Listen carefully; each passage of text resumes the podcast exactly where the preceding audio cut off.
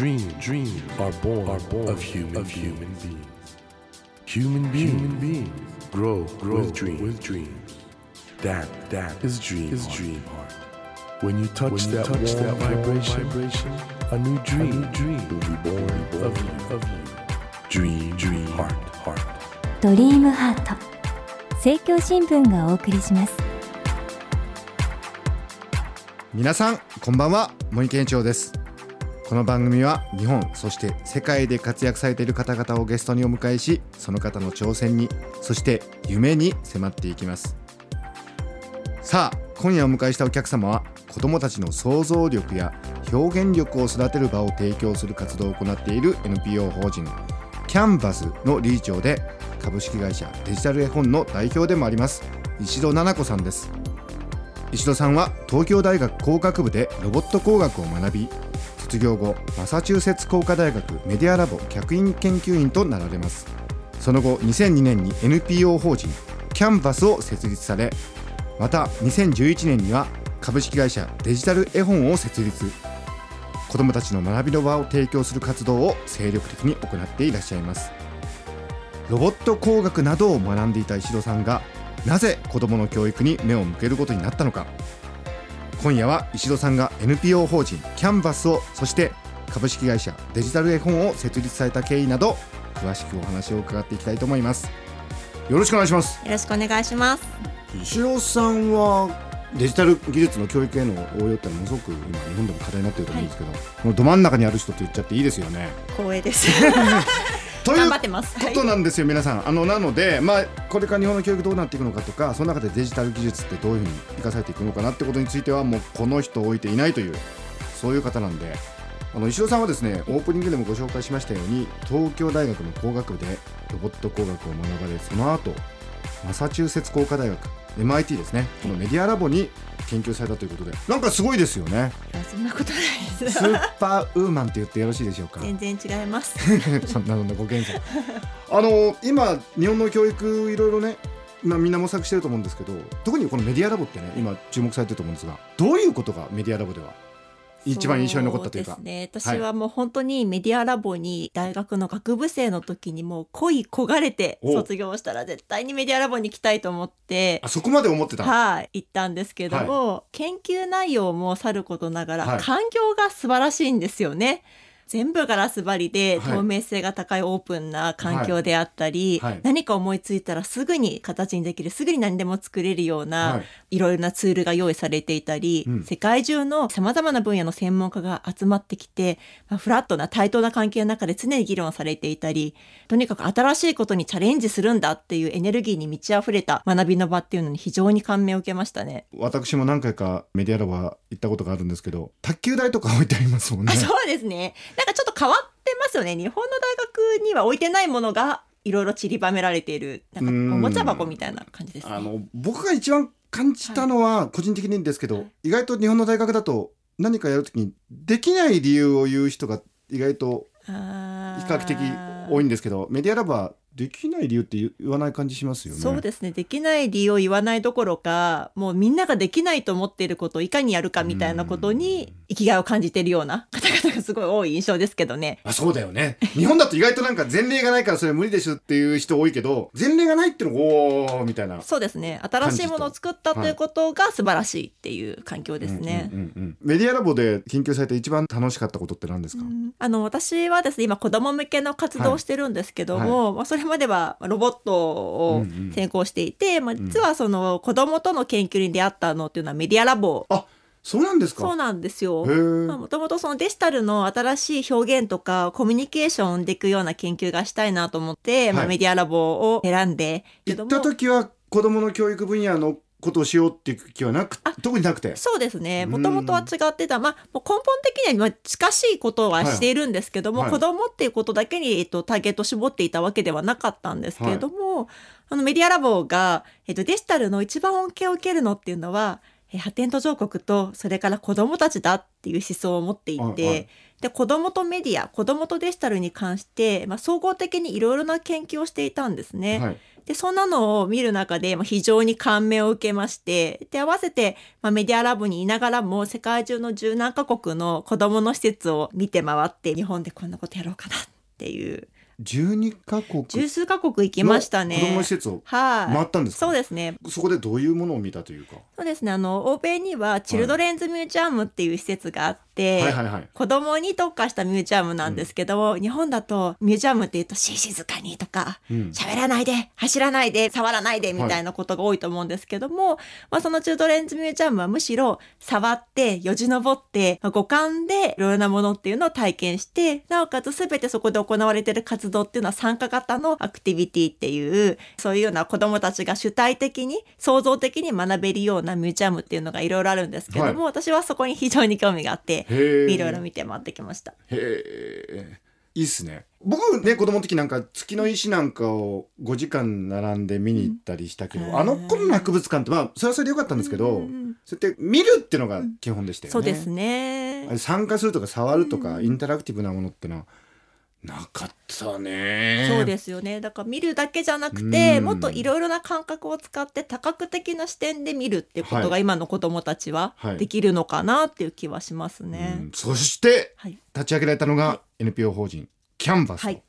でこのキャンバスっていうのは何を目的とされる NPO 法人なんでしょう？そうですね。あの私たちは子どもたちの想像力作る方の想像力ですね、はい。想像力や表現力を育むような活動を全国に広げていきたい日本中の子どもたちのクリエイティビティを底上げしていきたいっていうことで、まあ、立ち上げた団体で、はい、いろんなワークショップをやってます。そのワークショップってどんなことやるんですか？まあ、いろんなワークショップがあるんですけども、私たちが大事にしているのは必ず作るワークショップってことで、これからを生きる子どもたちに必要な力って何だろうって考えると、うん。それは何かを記憶暗記したりすることではなくて人間にしかできないことコンピューターには絶対できない力としてのいろんな価値観の人たちと共同して新しいものを作り出す力想像力とうんコミュニケーション力だろうということで、作るということを大事にしたワークショップっていうのを展開してます。だから分野はいろいろなんですよね。造形だったり、サイエンスだったり、算数だったり、国語だったり、自分で作るということを大事にしてます。そこでプログラミングとかそういうデジタルな話が出てくるわけですね。そうですね。今、うん。プログラミングすごく盛り上がっていて、はい。8月の末の週末もはい。毎年1回ワークショップコレクションっていうイベントを行っていて、今までで最高だと2日で10万人子どもたちが来てくれてる、えー、すごいじゃないですか。やっぱりあれですよね。子供って次の時代に何が必要とされるかって敏感になんか分かるとこあるよいね。や本当にそうでやっぱり新しいテクノロジーは子どもたち大好きで、もうだよねワクワクするんですよね。大人よりかえって子供の方がなんか敏感な感じしますけどそれはだいたい年齢は何歳くらいの、年齢は本当に小さな0歳ぐらいの子から高校生ぐらいまでの子どもたちが参加をしていますね。ちょっ。と待ってください。あのこれ聞いてる人、うちの子もちょっとって思ってる人多いと思うんですけどどうやったら参加できるんですか？キャンバスのウェブサイトにいろいろな情報が載ってますので、じゃあまずキャンバスで CANVAS で検索していただいて、そうですね。申し込みができますので、はい。もし興味があれば、ねでもこれね僕本当素晴らしい活動だと思うんですけど、ありがとうございます。僕本当の脳の研究してると子供って幼い時のたった一回の経験でもねそれでものすごくインパクトあると育つんでしょ？本当にそうで、もうびっくりするぐらい表情が変わるもうはい一回のワークショップで表情が変わる子にたくさん出会ってきていてだからよく保護者の方から後日連絡いただくんですけど、はい。そこで多いのが生活態度が良くなったって声がすごく多くってどことかっていうと学校で手を挙げられるようになったとか家でのご飯の時間の会話が増えたとか、うん。朝自分で起きるようになったとかつまり何か自分が夢中になって取り組んだそして一つのものを完成させたっていう経験がまあ一つのなんか成功体験っていいますか達成感につながって全てのことに意欲的に取り組むことができるようになったのかなっていうふうに思っていましてそれが最大の成果かなと思います。石戸さん素晴らしい ありがとうございます。だけど今夜はね皆さん NPO 法人キャンパスの理事長で株式会社デジタル絵本の代表でいらっしゃるスーパーウーマン 石尾奈々子さんをお迎えしてるんですけどこのデジタル絵本2011年に設立されたデジタル絵本っていうこれどういう会社なんでしょうか？そうですね。あの、デジタル絵本っていうのを私たちは、まあ、タブレットとかスマートフォンとか、うんデジタルサイネージとか、もちろんこれまでのテレビとかパソコンとか全てなんですけども、はいありとあらゆるデジタルデバイス向けに作られた子供向けのコンテンツの総称として、まあ、デジタル絵本っていうのを定義して、はいまあ、子供たちにより良質なデジタル絵本を届けていきたいなという活動をしています。私もね実はあの審査員として参加させていただいてるんですけどどんどんクオリティ上がってますよね。そうですね。あの、毎年デジタル絵本アワードって、タハちゃんもともとはデジタル絵本という領域を広げていきたい。デジタル絵本を作るクリエイターを増やしたり、子供たちに届けるルートを増やしたり、まあ、産業としても成立したいって思いで、デジタル絵本アワードっていうのを開催してるんですけども、今年は世界26カ国から作品が集まって、もう本当に毎年クオリティが上がって、茂木さんにもたくさんお時間いただいて見ていただきました。ありがとうございます。いやでも本当楽しい時間ですねあれはありね。がとうございます。確かに子供たちにとってはもうむしろデジタル絵本ってこれから自然な環境になっていくと思うんですけど、そうですね。あの石尾さんご覧になっててどういう世界がその向こうにあると思います？そうですね。よく紙の絵本とデジタル絵本って紙の絵本、うん。進化としてデジタル絵本って言われ方をするんですけども、私も全然別の表現かなというふうに思っていまして、ただまあデジタル絵本だと音がしたり映像が入ったりもしくは子どもたちがインタラクティブに反応がある形で何か作品が作れたりうん。もしくは子どもたち自身が参加できたりもしくは自分で絵本が作れたり、まあ、そんなこれまでとは全く違う多様な可能性っていうのがデジタル絵本にはあってただその可能性をまだ全部私たちは開拓しきれていないと思っているので、うんうん。これから開拓していきたいなっていうふうに思ってますね。なるほどね。あの紙の絵本がいいっておっしゃる方もいらっしゃるでしょ、そうですね。どう思んいます、紙の絵本とデジタル絵本。あの紙の絵本も私大好きで、うん家に何百冊も絵本が、あ実はあるんだ。あるんです。はい、もう紙の絵本も大好きで大好きで、だから紙の絵本の代わりとしてデジタル絵本があるのではなくて、紙の絵本もいいし、デジタル絵本っていうのもある。それ以外にももちろん映画もあるし、もういろんな表現ってあると思うんですけども、その一つの新しい表現が生まれてきたって位置づけで考えているので、紙のものを否定するとかっていうわけではないんですね。あくまでも紙の絵本は紙の絵本としてあって、はいそれと別にデジタル絵本というものがこれからそうですね出てくると。はい。うんただ今の子供たち生まれながらにもうなんかデジタルとかアナログって言ってる時点でなんか私旧世代だなと子供たちと触れてると思ったりするんですけど子供は生まれながらにクレヨンがあって紙があって粘土があってそれと同じようにスマートフォンがあってタブレットがあってっていう世代をなので区別境なく当たり前のものとして存在をしているのがデジタル絵本かなっていうふうに思ってます。なるほど。子供たちの反応を見てるとどうですか？デジタル絵本は。夢中ですね、うん作り始めた時っていうのはうんうん2011年なんですけど、はい2010年ぐらいから、えー2歳とか3歳ぐらいの子供たちが、うんワークショップとかの間に紙の絵本なのに指2本で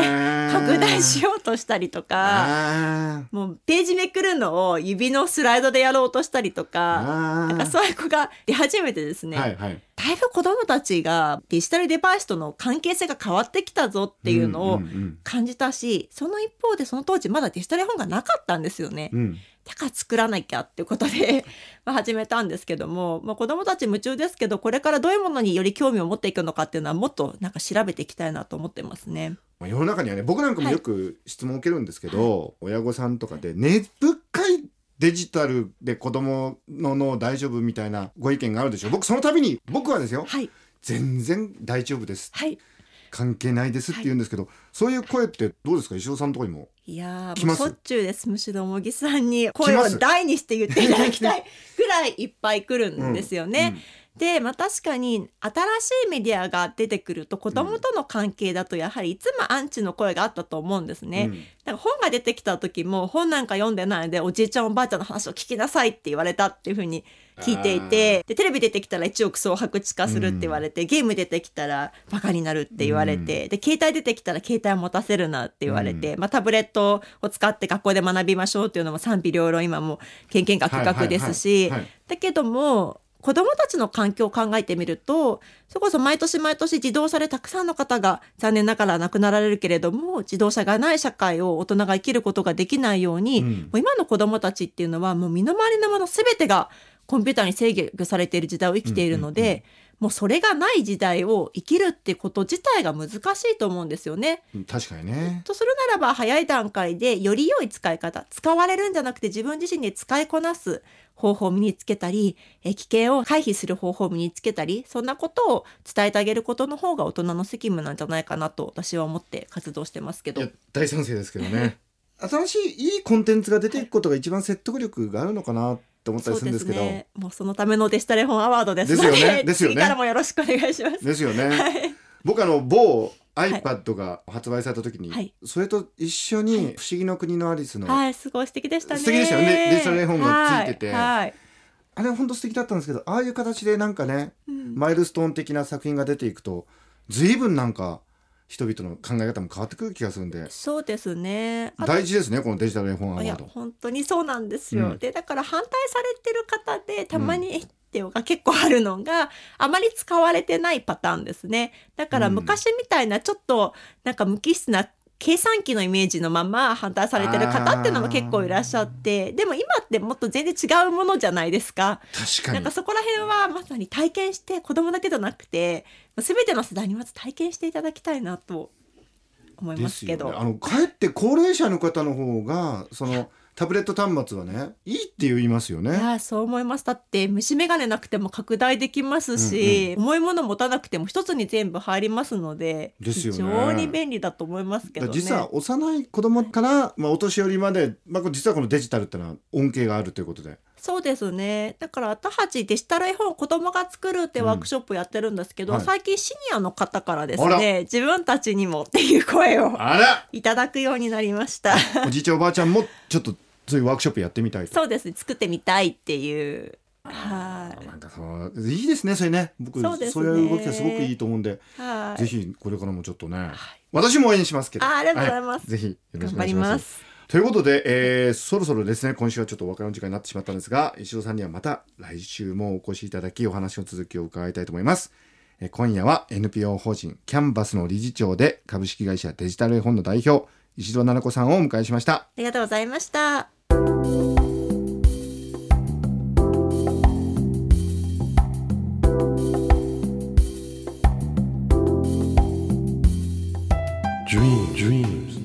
Be seen, can't be seen with a naked, eye. naked eye. But we sure But can, we sure live, can our live dreams. our dreams. Dream, dream heart is in you, is in you, and it will make, it will make a brand, a brand new, new you, you. Dream, dream heart. 日本そして世界で活躍されている方々をゲストにお迎えしているドリームハート今夜は NPO 法人キャンバスの理事長で株式会社デジタル絵本の代表でもあります石戸奈々子さんをお迎えしました。あの石戸さんは以前から親しくいろいろお付き合いさせていただいてるんですけども前向きな方でね。いやーこのね前向きな力ってのは本当に何よりもやっぱり子供たちに素晴らしい影響を与えると思うんですよね。ですからあの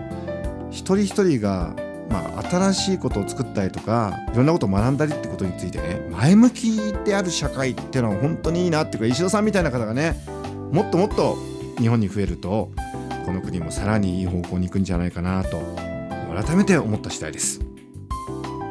さてドリームハートのホームページでは毎週3名の方に1000円分の図書カードをプレゼントしています。番組へのご意見などメッセージをお書き添えの上ドリームハートのホームページよりご応募ください。お待ちしています。さあ来週も NPO 法人キャンバスの理事長で株式会社デジタル絵本の代表でもあります石戸奈々子さんにご登場いただきお話の続きを伺います。どうぞお聞き逃しなく。それではまた来週のこの時間にお会いしましょう。ドリームハートお相手は森健一郎でした。ドリームハート。政教新聞がお送りしました。